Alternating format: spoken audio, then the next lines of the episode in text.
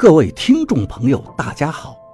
您现在收听的是长篇悬疑小说《夷陵轶事》，作者蛇从阁，演播老刘。第一百零五章，我嗡的一下头就大了。妈的，董玲这丫头怎么连这种事情都说？我把烟丢掉，又把曾婷的烟也夺过来扔到床下，手上就开始不老实了。曾婷本来就在笑，被我摸到了敏感的地方就痒得厉害，极力躲闪着。两个人打闹了一会儿，就亲热起来。我喘着气问曾婷：“你到底看上我哪点了？”曾婷说：“你呀，好歹是个大学生，我以前找的男人都是些混混。”再说，你看着也斯文些，在姐妹们面前嘛，也有点面子。还有呢，还有，还有这方面还过得去吧？哪方面？我把嘴凑到他的耳朵旁边问。那方面撒？曾婷躲闪着说。哪方面吧？我故意问道。那方面撒？曾婷娇喘着说道。你个死狗日的！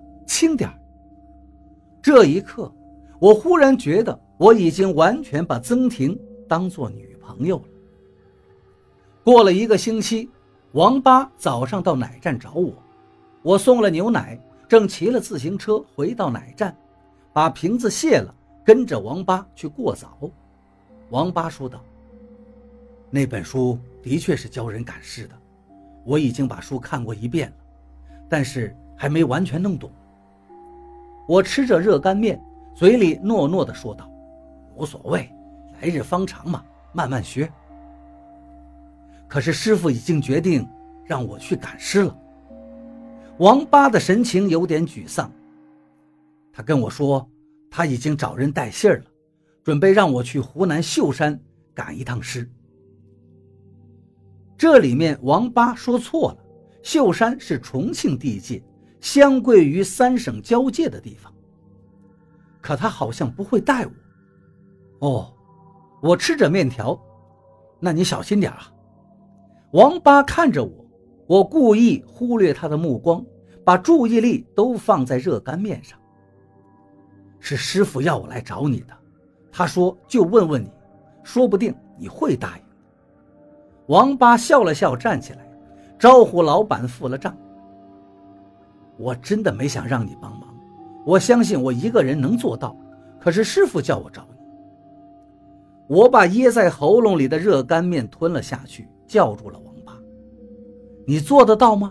你连书都没看懂，连赵先生都对你没信心，叫你来找我帮忙。”王八说道：“我知道你不想再和我做那些事情了。说实话，我蛮不好意思的，我是真的不想来找你。”我站起来道：“我欠你人情不是一次两次了。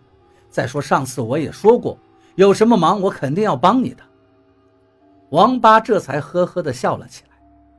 以后有什么事情找你，就先把你灌醉了再说。回到屋里，我对曾婷道：“过几天我有可能去湖南一趟，公司安排我去考察市场。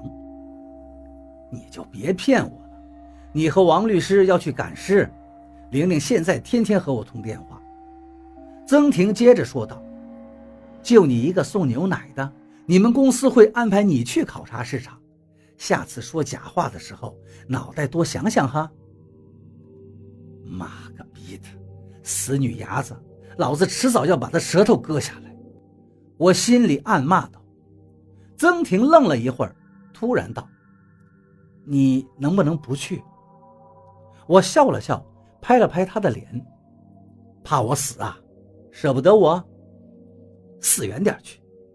曾婷把我的手打开，你尽管去，到时候回来了，进了门，看见我和别的男人在床上，别扯皮就行。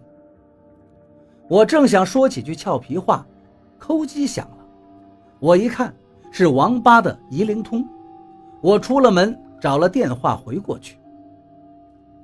你到武家岗来吧，我在附属医院等你。”王八在电话里说道。我回去加了件衣服。曾婷看着我，鼻子里哼了一声。进了附属医院，就看见王八站在医院大楼下。我正要抬手打招呼，看见了个高高瘦瘦的中年人站在王八旁边，也在向我点头。是赵一二赵先生。我走了过去，两个人一刻都没耽搁，马上带着我向大楼的一个通道走去。那个地方是临时的停尸间。赵一二没做声，王八边走边说：“赶尸的计划变了，后天就要赶尸，就在宜昌开始赶尸。”我以为自己的耳朵听错了，宜昌哪能赶尸呢？只有湘西能赶呀。赵一二说道：“先别说这些，你们先把喜神看了再说，时间不多了。”我心里陡然紧张起来，我的心理预期是一个星期之后，可是这事情突然就提前了，而且马上就要看一具横死的尸体，我没得准备，冷风一吹，不由自主地发起抖来，有点后悔没让曾婷把羊毛衫给我找出来穿上。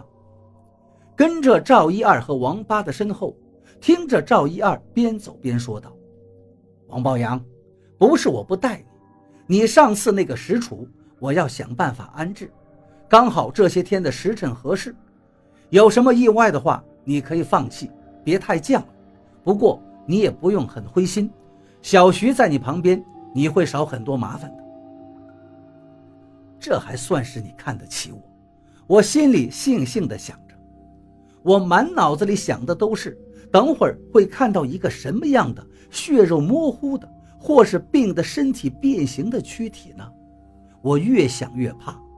那些在家里享受天年正常死亡的人，谁会被赶尸啊？都是那些在外面闯荡、飞来横祸死掉的人。这种尸体会好看？想着这些，脚步就迟缓。就想留在这通道里，让他们进去。可是赵一二和王八到了一个房间的门口，竟然站着等我。我实在是无奈，只好硬着头皮跟着他们进去了。